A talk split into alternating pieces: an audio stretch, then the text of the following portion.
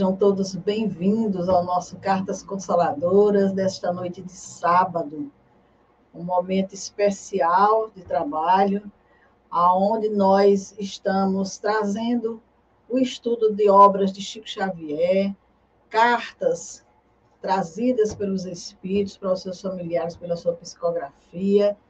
Então é um momento muito, de muita reflexão, de muito estudo também, porque essas cartas elas trazem assim informações belíssimas. Então hoje nós vamos dar a, o nosso estudo hoje, vamos falar dessa carta Imprudência e Destino.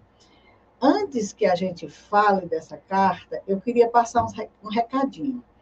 A nossa casa, o Centro Espírita Semente Cristã, que fica nesse endereço aqui, que está rolando aqui na Barra, na Rua Bolívia, quadra 25, casa 10, no Jardim América, no bairro Rodoviário, aqui em Parnaíba, ela já retornou às atividades presenciais, a atividade de palestra presencial na quarta-feira, e é uma atividade que, além da palestra, tem um atendimento fraterno, tem o passe, água fluidificada, a terapia completa que a doutrina oferece. Então, o horário está da seguinte forma: às 19 horas, de 19 às 19h45, tem um atendimento fraterno. Então, quem quer conversar, quem quer relatar algum fato, pedir alguma orientação, alguma informação, ou só conversar, esse é o momento. 19 horas de quarta-feira até às 19h45. Às 20 horas, nós começamos a palestra pública, e aí depois vem o passe, que também já, já voltou à sua normalidade, água fluidificada, a terapia completa. Então, quem gosta da, da palestra presencial, do trabalho presencial, já pode chegar no centro às quartas-feiras, que as atividades já retornaram. Então, nós vamos aqui começar o nosso trabalho, desejando aqui para os amigos que estão entrando uma boa noite, sejam todos bem-vindos, aqueles que vão chegar depois, aqueles que vão ver esse vídeo depois, que possam ter um bom proveito do trabalho que nós aqui realizamos. E desejar uma boa noite aí para Cláudia, que está conosco nessa programação. Seja bem-vinda, Cláudia. Boa noite a todos, muito obrigada, Dora, por mais essa oportunidade. Hoje a gente tem uma carta muito interessante pela frente, muito enriquecedora. Todas são, mas essa tem um diferencial em relação às demais, né, que naturalmente vai ser comentado ao longo da carta. Também desejo um bom proveito a todos, assim como foi proveitoso para mim, acredito que para você também. E que seja uma boa noite para nós, né? um bom momento de esclarecimento, de fortalecimento também, de bom ânimo para a gente, para a gente ter as forças renovadas ante as provações e esses momentos difíceis que nós temos enfrentado, né, para saber suportar e superar a perda, sobretudo para a desencarnação, né? Ter a certeza de que ela não aniquila com os afetos, nem com as pessoas que a gente ama, que a gente quer bem. Nós só informando para você que está assistindo pela primeira vez que essa programação ela teve início já há alguns dias. Nós temos já várias cartas é, relidas aqui no nosso trabalho que estão disponíveis no canal SES Crista Virtual ou Dora Rodrigues Espírita no YouTube. Então, quem tiver interesse em consultar as cartas anteriores, estão todas arquivadas no nosso canal. Então, vamos aqui para a carta que se intitula Imprudência e Destino. E vocês vão já entender o porquê do imprudência e destino. Essa carta é do Cândido Luiz Sintra, de Ribeirão Preto, São Paulo. Ele era estudante de comunicação e desencarnou no dia 30 de março de 1983, aos 22 anos. Candinho, como era conhecido, ele encontrava-se na companhia de dois amigos no Rio Pardo, em Ribeirão Preto, no dia 21 de agosto de 1982, quando resolveu saltar de ponta cabeça do galho de uma árvore onde se encontrava sentada à beira do rio. Aquelas brincadeiras que os jovens, as crianças gostam de fazer na beira do rio, subir numa árvore e pular dentro do rio. E ele estava lá sentado numa árvore com os amigos e resolveu pular de ponta cabeça. Só que com o salto, o candinho bateu com a cabeça num fundo arenoso do rio, ocasionando fraturas na região da nuca, na coluna cervical, rompendo por completo a medula nervosa, o que provocou de imediato paralisia total dos braços e das pernas. O cadinho, candinho, como era chamado, submeteu-se a tratamento intensivo depois dessa, dessa situação, inclusive cirurgia, e superou algumas complicações com muita luta, né, para ele, para a família. Mas sete meses depois do acidente, surgiu outra complicação numa das pernas. É, a gangrena gasosa surgiu, né, e exigiu amputação da perna. Então, essa providência de amputar a perna não foi suficiente para evitar a desencarnação de Candinho ocorrida dias após a cirurgia. Então, ele vivenciou um processo muito doloroso depois dessa queda, depois desse momento que ele se encontrava no Rio, e não resistiu. Desencarnou. E aí, após oito meses do desencarne dele, desencarnou também o cunhado dele. E a mãe dele a dona Gladys Sintra, é, já no, no, impacto do desencarno do filho e agora do genro, ela começou a buscar consolo no Espiritismo e resolveu visitar é, Chico Xavier em Uberaba. E aí, na noite de 5 de maio de 1984, o Candinho escreveu uma longa carta aos familiares, uma carta repleta de consolo, de esclarecimentos, reconfortando o coração de sua mãe e de todos os seus familiares. Então, o Candinho, um espírito já refeito, depois de ter passado por todo aquele, tumulto da existência, na existência dele, de dores, de sofrimento, de cirurgias, de desencarne tudo, ele já estava refeito a essas alturas no mundo espiritual e bem informado das leis divinas. Então, na carta, ele traz assim ensinamentos maravilhosos como a gente vai ver na leitura que faremos a seguir. Então, é uma carta muito rica de informações e deixa claro realmente que era um espírito que já estava numa condição equilibrada, já estava, de uma certa forma, consciente, não é isso, Cláudia? Sim, essa, essa, esse, esse histórico que você narrou aí é, nos dá uma noção da gravidade, não é? Da, da situação que ele passou. Traumatismo craniano, lesão na medula, tetraplegia, gangrena, amputação, tudo isso em poucos meses, né? Então, de um momento a outro, a vida desse rapaz virou de cabeça para baixo, né? Praticamente. E por uma situação é, perfeitamente evitável, né? que não precisa, não era uma coisa que ele necessitasse passar, não era algo que ele não pudesse é, ter contornado, como ele mesmo vai dizer na carta, você vai ler já já, mas a gente vê aí o quanto de, de sofrimento, de aflição, um momento de reflexão traz para a vida da gente, né? Tanto horror que ele passou, tanto sofrimento, e é, é, por isso que eu acho essa carta muito esclarecedora, assim, e um alerta para todos nós, né? Para a gente ter mais cuidado, ter ficar mais atento às situações, ao zelo com o nosso próprio corpo, né? Eu penso que essa carta tem esse, esse, esse fundo de, de, de lição, de esclarecimento, o zelo ao corpo, as atitudes imprudentes e as consequências que elas podem trazer para nós. Então vamos a ela. Querida mãezinha Gladys, tenho o querido papai vindo em nossa lembrança a fim de associá-lo ao meu pedido de bênção. Muito grato, mamãe, por sua dedicação, buscando-me longe para dar-lhe notícias. Não se julgue esquecida por seu filho. Quanto se me faz possível, estou em casa, acompanhando de perto suas saudades e seu anseio de saber. Saber onde me encontro para que nos entendamos. Entretanto, as dificuldades do intercâmbio são naturais e peço-lhe perdão pela espera longa. Rogo-lhe não aceitar a ilusória alegação de que a vontade de Deus me teria mergulhado da cabeça nas areias sólidas do rio. A lei se cumpriu. Depois, o meu esforço laborioso para restabelecer a saúde. Os dias de sofrimento me ensinaram que todas as experiências são degraus para elevação a planos melhores. De certo, paguei uma dívida de existências passadas, felizmente sem fazer outra.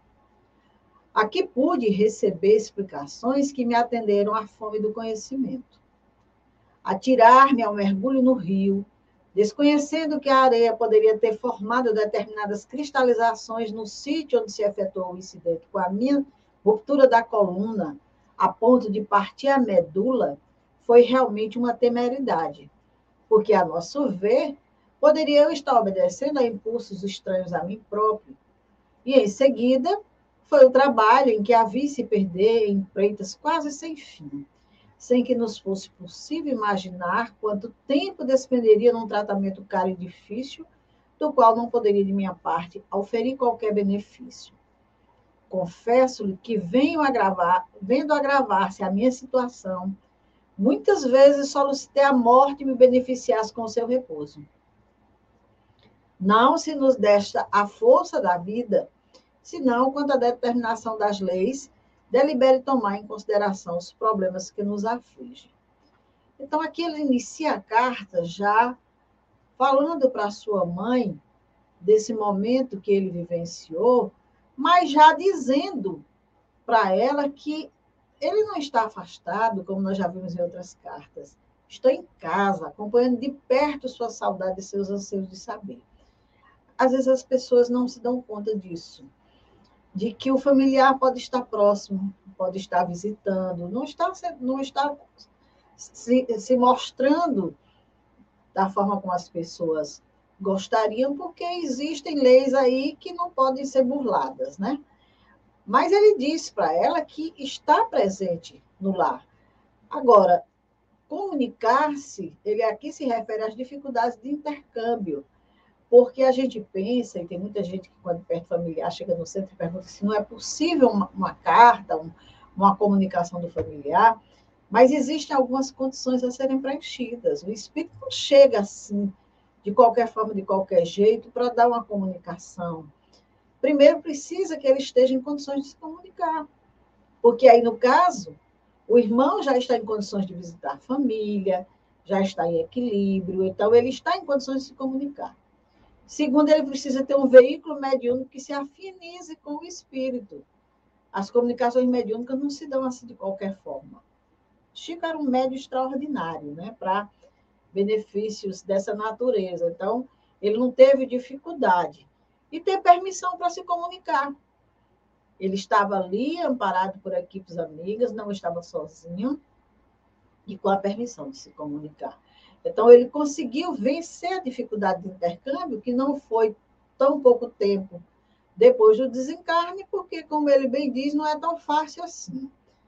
Mas ele pede à mãe para ela não aceitar a ilusória alegação de que vontade de Deus me teria mergulhado a cabeça nas areias sólidas do rio. Porque às vezes foi Deus que quis. Será que Deus quer isso realmente da gente? E aí ele diz: não, mãe, não, não fique com essa alegação ilusória, não. Como a gente não compreende esse mecanismo da, da lei de Deus, a gente muitas vezes acha que Deus é injusto, porque nós estamos passando por situações que a gente não entende, mas tudo está relacionado ao nosso passado. Ele bem diz: a lei se cumpriu. E de que forma essa lei se cumpre? Né? Jesus disse: sentiu por sentiu, nós vamos responder diante da lei. Ele diz, de certo, eu paguei uma dívida de existências passadas, felizmente sem fazer outra. Então, o momento que ele vivenciou, quitou um débito lá de algum momento da existência dele, sem que ele se comprometesse com mais nada. Então, nesse quesito aí, ele está livre, né? Mas ele reconhece que foi uma temeridade, quer dizer, que foi da parte dele uma irresponsabilidade. Eu não digo bem irresponsabilidade, mas assim, uma falta de cuidado, vamos dizer, uma imprudência dele é, ter mergulhado sem observar as condições daquele rio, como é que estava, principalmente pulando de ponta, como ele pulou, embora ele ache que de repente poderia estar aí obedecendo a impulsos estranhos a ele próprio, é como se tivesse destingado a pular. Então, já, já aqui a gente vê que tem muitas coisas nessa, nesse trecho dessa carta para a gente conversar, e eu vou passar para a Cláudia, porque ela tem aí algumas coisas que ela buscou para complementar aqui essa informação.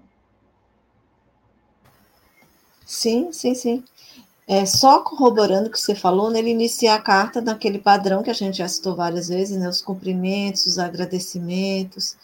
E, e antes de se dizer como ele se sentia, eu achei isso interessante, digno de nota, ele já foi logo dizer, não foi a vontade de Deus.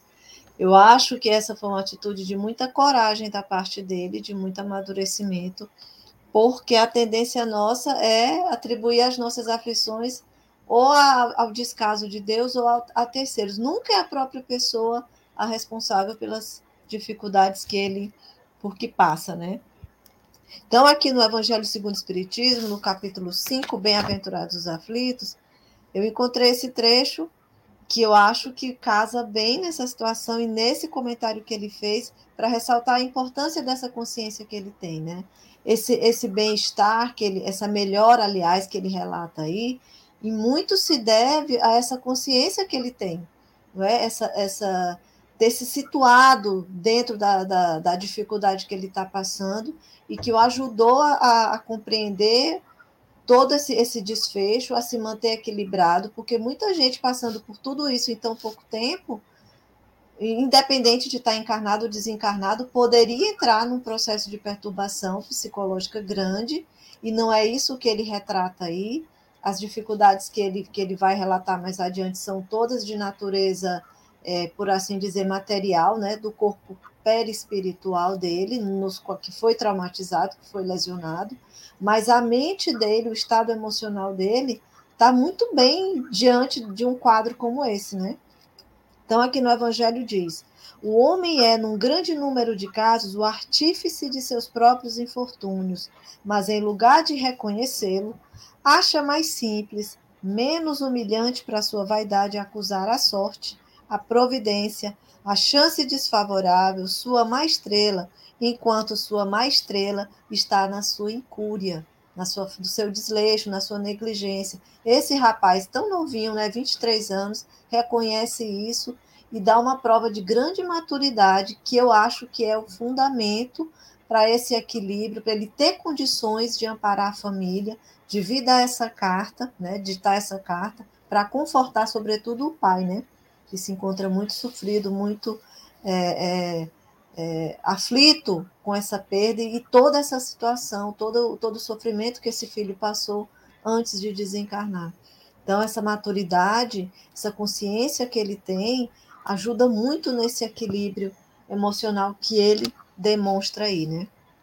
Depois ele fala é, da, da, da, da paciência que ele teve que ter, né, a lição de paciência que ele aprendeu, ele ter reconhecido isso é outro ponto que eu acho digno de nota, porque ele entendeu que aquela situação provocada por ele mesmo trouxe como benefício essa lição de paciência, de espera, né, de resignação, de resistência moral. Depois ele se refere sobre os lapsos de memória, né, que ele ainda não está bem, e é interessante que todos eles falam isso, não é, Dora? Todos os, os os escreventes falam sobre isso, sobre essa perturbação que afeta a memória, né? Mas no caso desse, que sofreu um trauma muito grande, então ela se faz mais presente, mas a gente vai comentar logo mais quando você der prosseguimento à leitura. É, a gente realmente essa carta, ela chama atenção por isso, é um jovem, e o jovem ainda tão imaturo, né? mas assim, de repente, vivencia uma situação grave, aonde ele perde todos os movimentos imediatamente, por conta de um, de um, um segundo irreflexivo, de um salto, de um momento que, que se divertia com os amigos ali, que jamais iria achar que isso acontecesse. E esses segundos na nossa vida, eles são decisivos, porque é, em um segundo a gente pode é, estar chamando aí um futuro longo de dor, de sofrimento, no caso dele, foi demorado? Foi, mas não foi tão longo, porque ele desencarnou poucos meses depois, mas ele ia ficar paralítico. Ele ia ter sérios problemas. Então, para um jovem, é, retornar ao mundo espiritual cheio de sonhos, cheio de possibilidades, e se colocar poucos meses depois nessa condição, é muito interessante, porque esse tempo aqui é o tempo que ele está escrevendo a carta. Mas muito antes ele já estava visitando a família, já estava indo lá, observando a mãe, percebendo o quadro de saudade e tudo mais. Mas muito tranquilo, muito tranquila a carta dele. E aí ele continua dizendo: observava a tristeza com que papai vindo me observava e procurava ler em seus olhos a gravidade de minha situação. Agora que o 30 de março do ano passado me liberou do corpo físico para entender melhor todas as dificuldades necessárias aos meus 22 anos de existência, que ardiam no ideal da formação de um lar em que eu pudesse expandir todos os meus sonhos, mas aquela prisão no leito informava-me ao coração que a paciência se me faria o remédio necessário e essencial a fim de alcançar os efeitos negativos em relação às minhas esperanças. Agradeço o carinho que me proporcionou sempre, sem uma palavra de lamentação ou de queixa contra os desígnios de Deus, porque o seu exemplo de fé em Deus me transmitia coragem para suportar a realidade, já que a minha medula estragada era um problema irreversível. Mamãe, sou grato a todos os nossos, mais especialmente ao seu devotamento, que nunca me deixou sem a precisa orientação para o melhor fazer.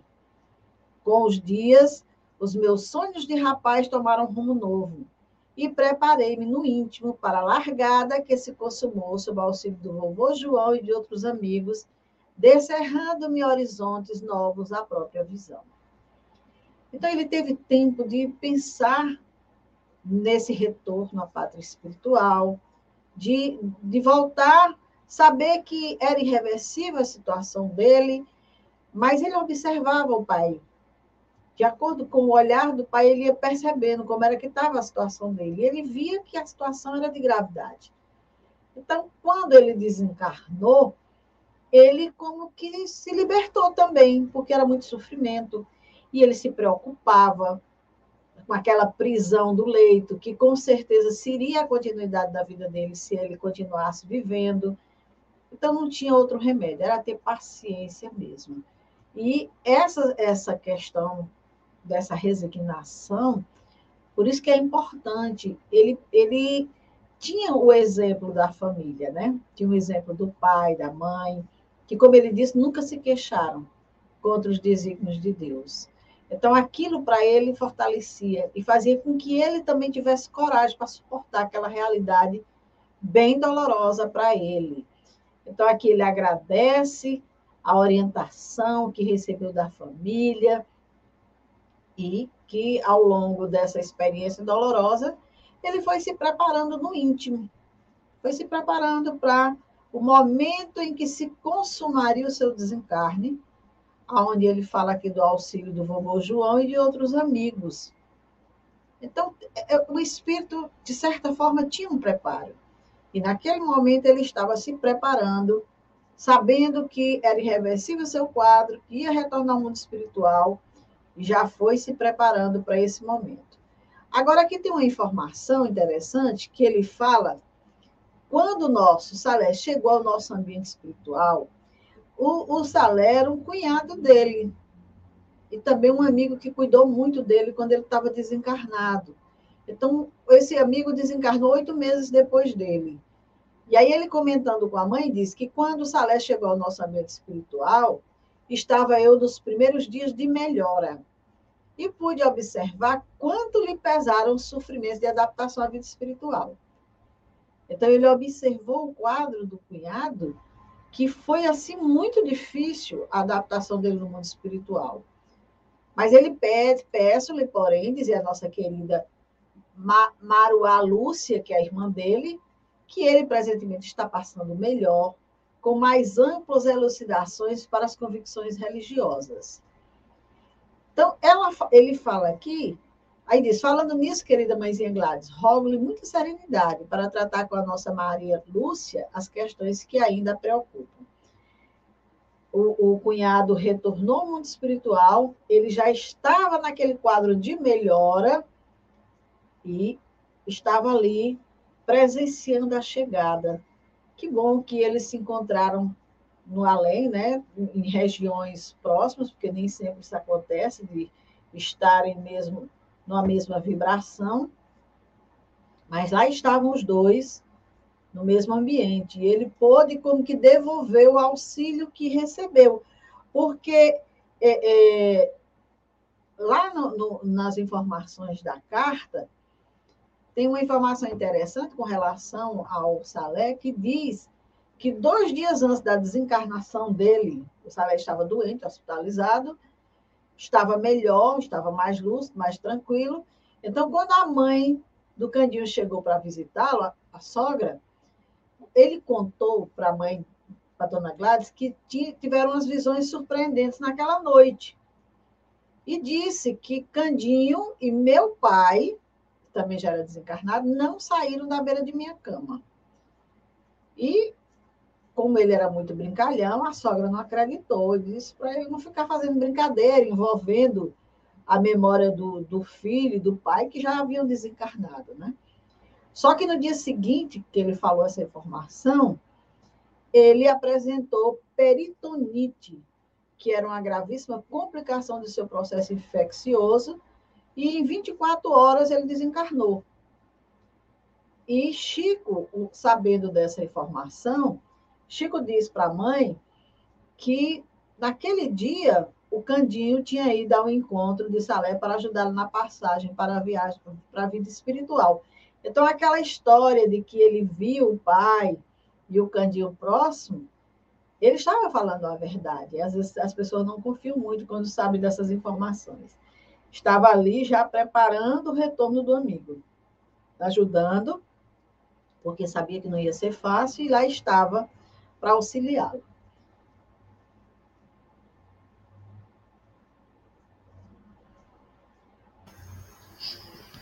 Aí eu gostaria só de, de, de, de... Posso falar? Pode, é com você ah. agora. Pois sim. Eu gostaria de comentar algo é, que está no livro de Joana de Ângeles, As Leis Morais da Vida, porque veja a situação que essa família passou. Todo esse problema de saúde com o filho, a desencarnação dele, e logo depois desencarna o genro, né? Então, sofrimento para a filha. Agora veja a situação do pai e da mãe. Sofrimento do filho, aí sofrimento da família toda, aí ele desencarna. Aí a saudade, a perda, a aflição, a angústia toda. Aí desencarna o genro. Aí quem é que passa a, a, a sofrer, né? A, a, ter a pressão da, da perda, da saudade, tudo de novo, começa tudo de novo. A filha que precisa de amparo e de assistência. E ele comenta aí mais adiante, né? Aí aqui a gente vê um, um, um trecho dela que é bonito e profundo, como tudo que Joana escreve, né? Falso conceito sobre os que estão fadados ao mal. Equivocado o ensino de que a sorte é responsável pelo destino de cada homem. Absurda a teoria em torno dos que devem irremissivelmente sofrer desgraças. Lamentável a ideia que impele o ser a fazer o que deve fazer na contingência do erro e da desdita, sem fundamento a asseveração da fatalidade para o infortúnio. O destino individual resulta dos atos de cada criatura. Por isso mesmo, a todo instante, sofre injunções positivas e negativas que lhe alteram a planificação. Perdão. No determinismo das leis, a opções que decorrem do comportamento do espírito em experiência evolutiva, dispondo e orientando sempre para as trilhas liberativas e felicitantes. Ninguém, portanto, em desvalimento, atirado à irrefragável derrota. Então, é, o que essa família passou está incluído nisso aqui, nas experiências evolutivas. Não é que estivessem destinados a, a passar por tanta desgraça, por tanta perda, por tanta aflição. Não é isso. É que nós vamos agindo, essas atitudes trazem respostas, e da nossa, é, é, do nosso modo de lidar é que vem o proveito ou a verdadeira derrota. Então a gente tem que procurar vigiar é, nas respostas que, que, a, que a vida nos dá e como a gente aproveita isso. No lugar de revolta, de desespero, de agonia, ele ressalta aqui a atitude de fé dessa senhora é, em Deus, a calma, a resignação, sem queixa, sem, sem, sem é, é, duvidar por um instante da misericórdia divina. É tanto que ela achava que era a vontade de Deus aquela situação, e é a primeira coisa que ele esclarece na carta. Não foi a vontade de Deus. Eu fui o responsável por isso aí. Eu precipitei os acontecimentos. Mesmo que ele tivesse que é, ressarcir um débito, como você leu né, no, no início da carta, ele mesmo diz isso, certamente que eu estava pagando alguma dívida, mas não era necessário que fosse daquela maneira. Então, ele favoreceu um resgate doloroso, difícil, e ele soube se portar. Daí ele diz que eu paguei uma dívida sem contrair outra, porque a gente às vezes passa por uma situação muito complicada, por uma prova, e a nossa atitude de revolta, de desespero, acaba criando uma dívida a mais. Então ele faz uma ressalva interessante aí sobre a, a o fato de ele ter precipitado os acontecimentos, de ele ter criado uma situação difícil, mas a maneira dele, dentro das limitações dele, conseguiu é, dar, por assim dizer, a volta por cima, né? no sentido de não complicar a situação dele, no sentido de, de, de ter aceitado que a vida dele tinha mudado, ter intuído que, que ele não ia durar muito tempo aqui, então todo aquele sonho de vida que ele tinha de formar uma família, de trabalhar, os planos que todo mundo tem, né? De ter uma vida produtiva, de deixar uma descendência, né? Isso tudo ele já percebeu ali de cara que já não ia mais acontecer. E ele aceitou isso. E o que é que dava força para ele? A confiança da mãe, o suporte emocional que ela dava para ele, de não, de não de não deixar que ele se revoltasse, de não deixar que ele se lamentasse, não é que ele caísse na autopiedade. E mesmo que ele tivesse momentos de fraqueza, como ele relata aí, que pedia para morrer, né? Em momentos assim de, de profunda tristeza, pedia para morrer. Quem é que quer viver numa situação dessa, né? Mesmo no, os que têm o conhecimento espírita, se alguém disser, ah, você quer ficar tetraplégico você quer desencarnar, o que, que a gente diz? Eu quero desencarnar, eu não quero ficar tetraplégico, porque eu sei que eu vou dar trabalho, eu vou ser um peso para os outros, eu vou dar despesa. Ele diz isso aí. Tratamento caro, difícil e que não ia dar resultado algum. Então, tudo isso passa pela pessoa de alguém consciente, de alguém responsável. Então, é, é, é muito interessante a maneira como ele expõe a aflição que ele passou, a consciência que ele tem, e, e, e o, essa ressalva que ele dá em relação a, ao suporte que a mãe dá, o amparo que ela dá, a sustentação que ela dá para ele, isso faz muita diferença na recuperação dele. E deu, deu, deu um, um vigor muito grande para que ele conseguisse suportar essa situação. A força que ela dá através das orações é outra observação que ele faz, que a gente faz reiteradamente aqui, e nunca é demais fazer, que no momento de desencarnação e de perda, a oração é o alimento, é o alimento psíquico, é o que mantém a pessoa centrada do lado de lá para conseguir prosseguir. Então a gente nunca deve deixar de fazer essa observação. É, no Evangelho segundo o Espiritismo, nós temos lá as causas atuais e as causas anteriores. Né? E as causas anteriores, o Evangelho nos diz que elas estão presentes em nossas vidas minimamente. A maioria dos nossos problemas são causas atuais, são provocadas por nós. E aí, nesse caso, esse irmão, ele vivencia um quadro dessa natureza ele reconhece que houve da imprudência da parte dele, mas ele sabe também que a lei, A lei divina, ela trabalha no sentido de aproveitamento de todas as situações. Então, se na imprudência dele vai acontecer uma situação grave, a lei vai lá em busca de um registro do passado para ele responder aquela situação, corresponder àquele registro que está aquele débito. Então, ele reconhece que naquele momento ele foi imprudente, mas resgatou diante da lei alguma coisa. E isso é muito importante a gente saber, porque a lei divina, ela atualiza imediatamente a nossa situação, a nossa necessidade. Ninguém precisa de cobrar nada, pode deixar que a lei divina sabe o momento exato e se aproveita todos os momentos. Porque ele poderia desencarnar só por imprudência e pronto. E aí, qual o benefício disso? Não existe um benefício na lei. Aquele momento, a lei transformou no momento de recuperar-se diante de algum débito do passado e quitar aquele débito naquele momento. Então, a carta ela prossegue, ainda falando do Salé, ele diz: o Salé está mais forte, porém não tão forte quanto me acontece. De vez que a dianteira que fui obrigada a tomar me propiciou algum fortalecimento que estou conduzindo para frente com grandes anseios de melhoria em meu campo íntimo. Como pode ver, mamãe, ainda não tenho a memória integralmente refeita, e é por isso que as minhas palavras não me saem do cérebro e das mãos com a segurança precisa. Que é justamente aquela situação, a gente lembra que ele sofreu um choque pesado, né? Ele rompeu por completo a medula nervosa, teve paralisia total nos braços e nas pernas. Então, o espírito, de certa forma, ele chega no mundo espiritual com essas limitações. E aí ele está ainda com essa condição de não ter ainda a memória integral refeita, tanto porque quando a gente retorna ao mundo espiritual, a gente não recupera o, o passado, mas ele está falando da memória integral do presente, da vida que ele acabou de viver, justamente é em função dessa condição que ele sofreu. Aí ele diz: Minhas palavras não me saem do cérebro e das mãos com a segurança precisa.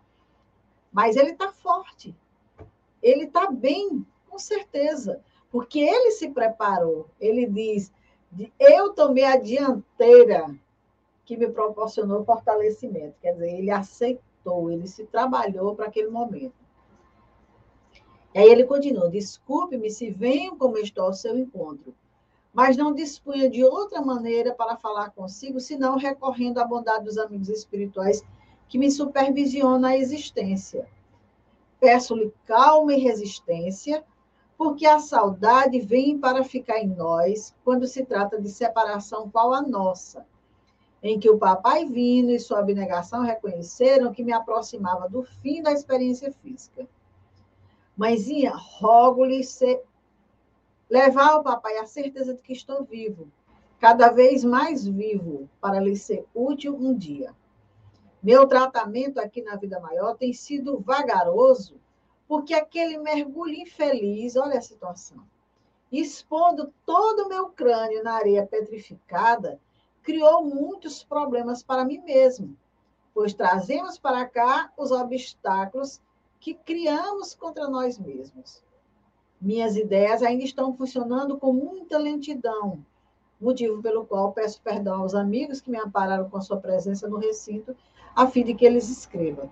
Então, aqui ele deixa claro que está ainda com algumas limitações em função desse momento, como ele diz, em que ele expôs o crânio e causou aquele, aquele acidente grave, e com certeza o perispírito registrou, o corpo espiritual registrou aquela gravidade. E ele está ainda com limitações, mas ele está sendo tratado na vida maior.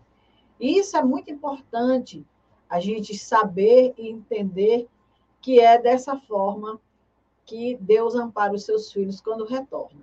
Então ele diz: Peço-lhe dizer aos humanos Antônio José, João Francisco, ao Marco Antônio e ao Marcelo Fernando para se protegerem contra essas surpresas daqui. Então, um recadinho que ele envia, né? Como que diz, tenham cuidado com a vida, para não retornarem da forma como eu retornei, e chegar no mundo espiritual ainda com sofrimentos, com dores, com situações dessa natureza, né?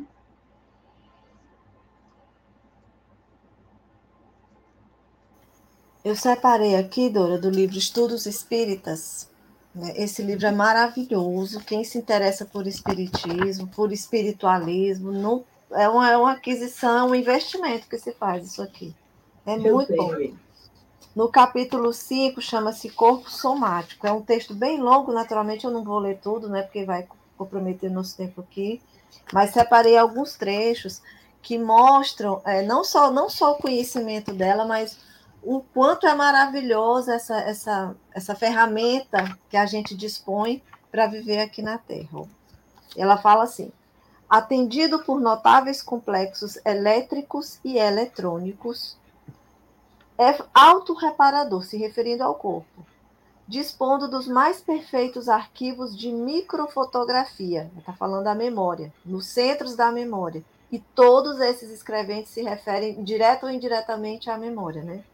Que se pudessem ser equiparados a uma construção com as atuais técnicas de miniaturização com que se elaboram os computadores, esses departamentos mnemônicos ocupariam uma área de aproximadamente 160 mil quilômetros cúbicos, tão somente para os bilhões de informações de uma única reencarnação.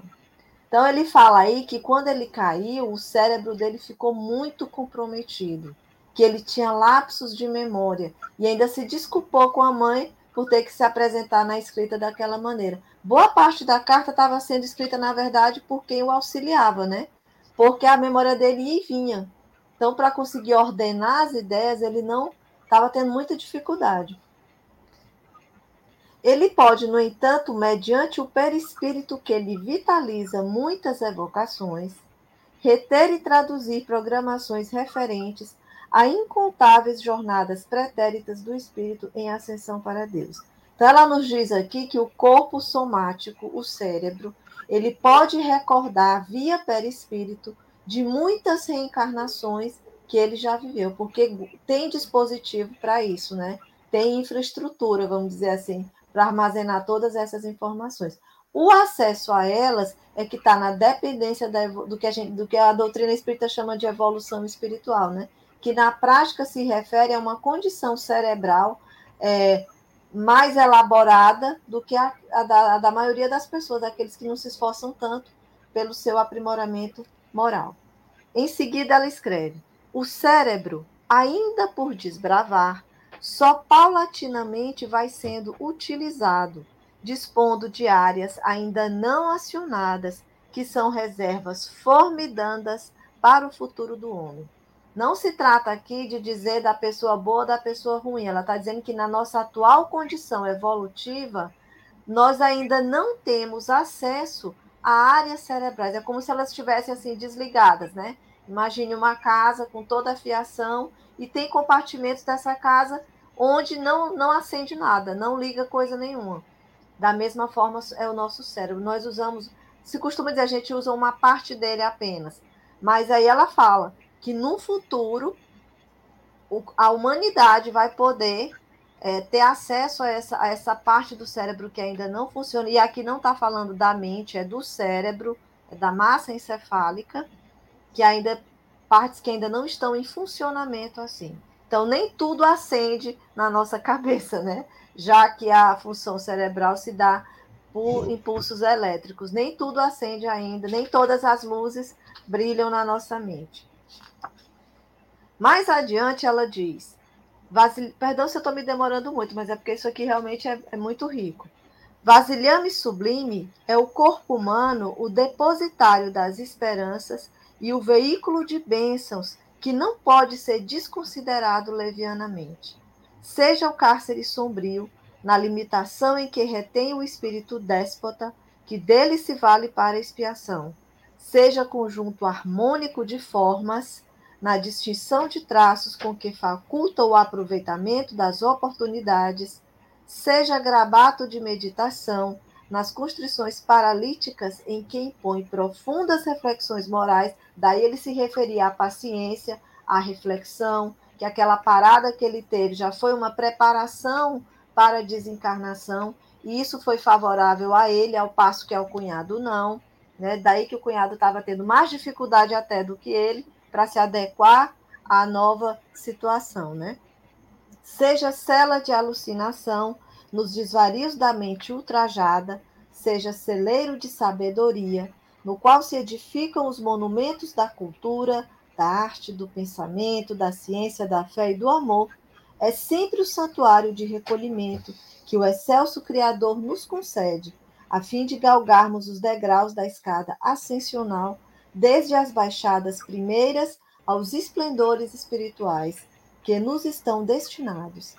Amá-lo, preservá-lo, utilizá-lo com nobreza é a tarefa que nos cabe desempenhar incessantemente, sem cansaço, para o próprio bem.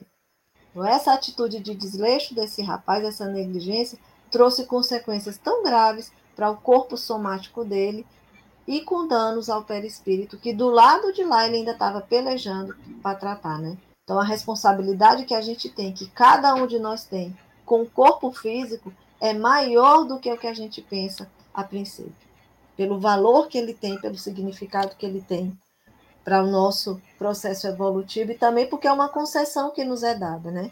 É como uma quantia de dinheiro, vamos dizer assim, que Deus coloca na nossa mão e diz o que, é que você vai fazer com ele. Aí fica por nossa conta, né? É. Ele continua a carta, e nós vamos aqui terminar, quando ele diz: somos vítimas de acidentes determinados mas mesmo assim respeitamos as consequências. Pelo menos rogo a eles para não saltarem sobre as águas do mar ou de qualquer rio ou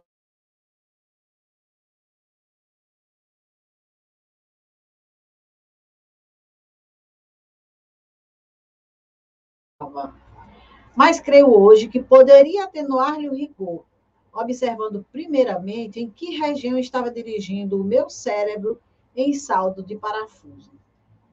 O meu avô João tem sido aqui o meu melhor intérprete e sou agradecido a ele por todo o bem que me faz. Mãezinha Gladys, eu não posso estender-me por mais tempo. Estou ainda em tratamento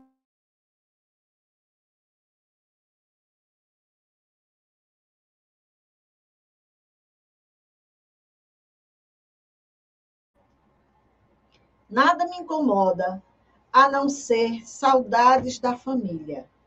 Mas compreendo que onde estou, a saudade é assunto de todos. E não sou melhor do que meus companheiros, pois compartilho dos esforços de minha turma constituída de rapazes acidentados. Alguns sofrem ainda os traumas da desencarnação violenta por choque de máquinas. Outros foram vítimas de quedas causais do alto de grandes edifícios Outros foram repentinamente arrancados à vida física em virtude de descida ao fundo de elevadores por desatenção. E quanto a mim, luto para refazer os centros do cérebro que ficaram muito comprometidos com aquele banho inoportuno, em que não me armei com a necessária responsabilidade quanto ao lugar que me precipitei. Mãezinha, abençoe-me, perdoando a minha imprudência.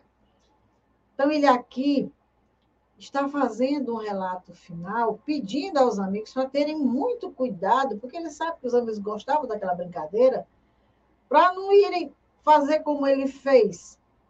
Procurem se certificar como é que está o local, porque ele reconhece que ele está cumprindo uma aprovação, que ele está passando por um momento necessário aprendizado como espírito, mas que não precisava ser tão doloroso daquela forma, se ele tivesse atenuado o rigor as coisas teriam sido menos graves.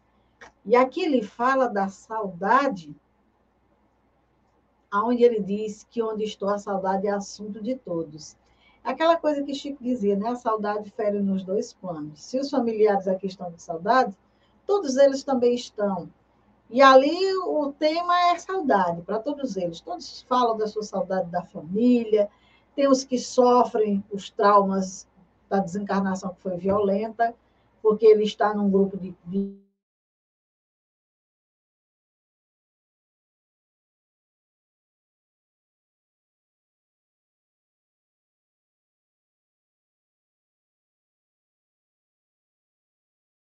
quanto ao lugar a que me precipitei. E fala de imprudência. Também aqui, nós vamos encontrar nessa carta um momento em que Chico Xavier, depois que terminou a leitura da carta, depois que ele entregou a carta para os pais, ele.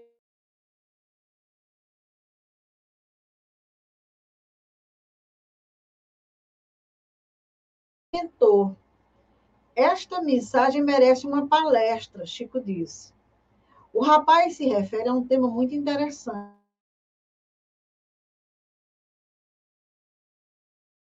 Ele diz: não resgatamos faltas apenas de vidas passadas. Existem erros que são resgatados imediatamente. As consequências são instantâneas. Então, muita situação que a gente está vivendo hoje não tem nada a ver com o passado. É a nossa imprudência de hoje, é a nossa irresponsabilidade de hoje, que vai responder aí por uma vida longa de sofrimento, por um desencarne rápido. E muitas vezes essa situação ainda a perdurar no mundo espiritual, a criatura ainda sofrendo as consequências disso. Então, imprudência. E o Chico chama atenção para isso. Ele chama de karma da imprudência e chama atenção justamente para esse fato que seria interessante a gente estudar sobre isso. Então, aqui eu vou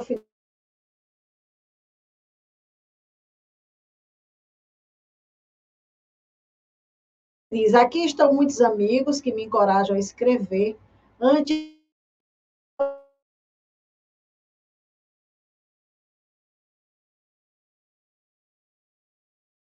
a escrever. Sou agradecida a todos. Um abraço ao papai Vini, muito carinho a todos os meus irmãos.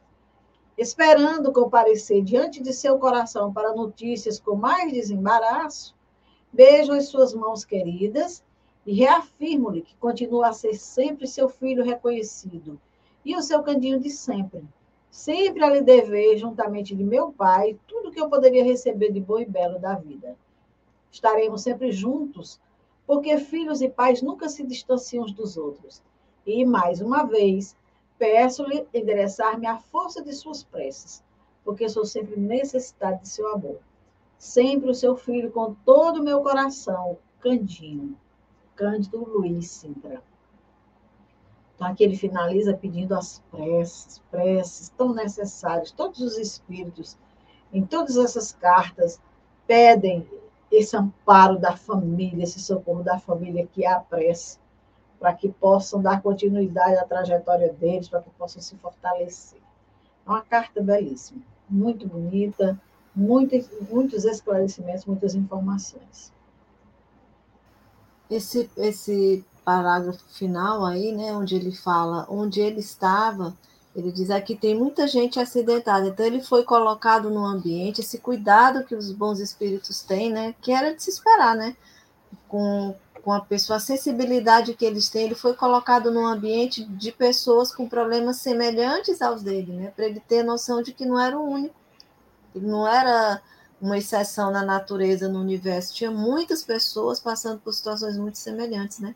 E até piores do que, do que as dele gente que sofreu acidente, gente que caiu acidentalmente de prédio. Já pensou despencar de um prédio? Como é que não fica o corpo? Como é que não fica o perispírito, né? Como é que não fica a mente dessas criaturas?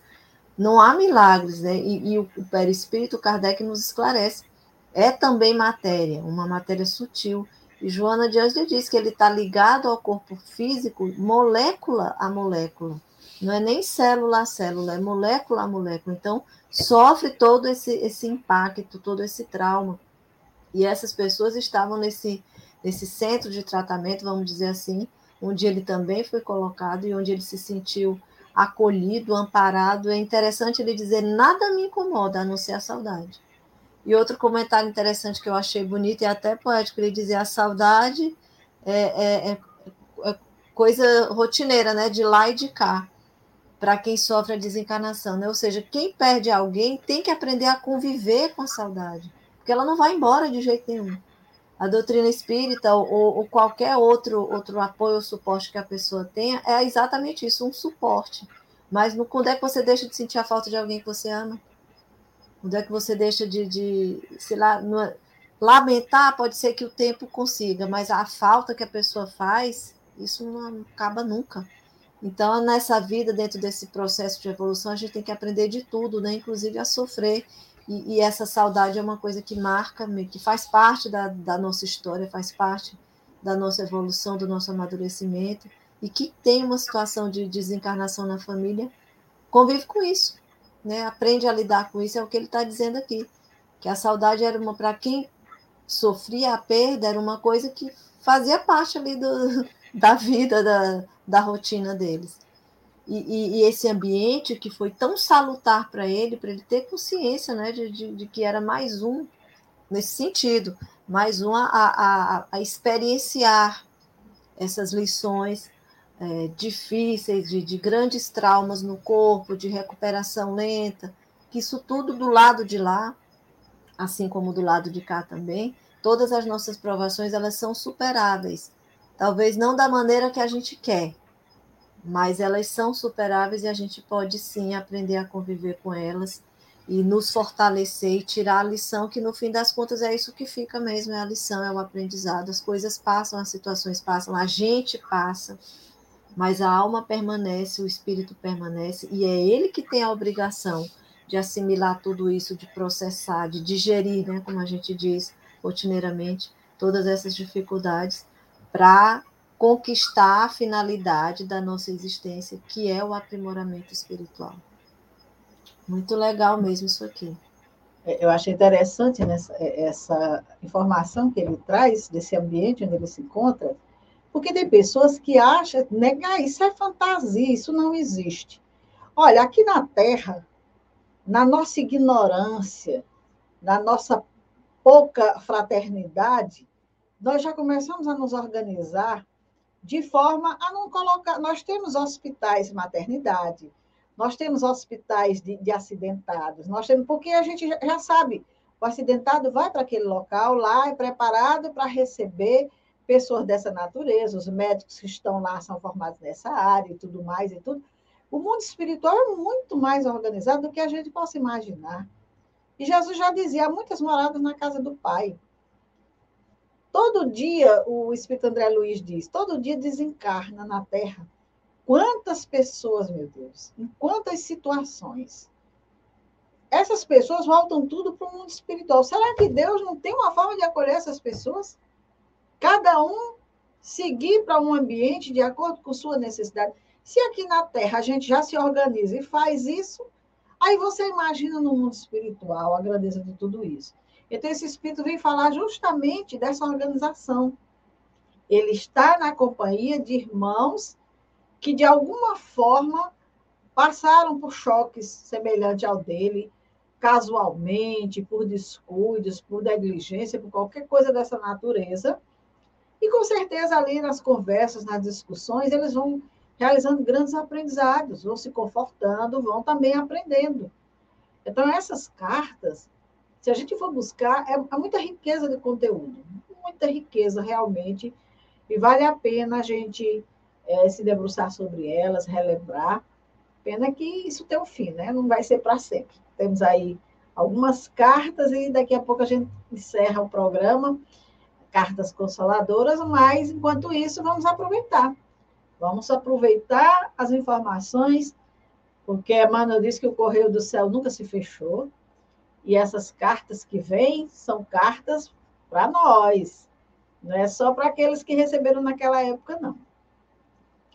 Antes de encerrar, eu queria falar aqui de uma programação que nós estamos realizando é, na nossa casa, aqui pelo canal Sescrista Virtual, que é a programação Maio Família. Essa programação nós realizamos aos domingos, às 20 horas. E domingo agora, Dia das Mães, nós vamos conversar sobre esse tema. Existem mães perfeitas? Uma mesa redonda. Eu vou estar mediando e a Débora e a Rosalina, que são membros da nossa casa, vão conversar conosco sobre essa temática. A Débora é psicóloga, a Rosalina é educadora, então elas têm uma experiência nesse campo de fala, né? Vamos conversar sobre esse assunto. Estamos convidando você. Então, domingo, 20 horas, Maio Família, a nossa programação do próximo domingo. Nós aguardamos você. Então, uma boa noite para todos, um bom final de semana, muita paz. E vamos aqui ficando com a nossa programação final. A gente se despede aqui de vocês. Estamos no nosso horário. Muito obrigada a todos. Muita paz.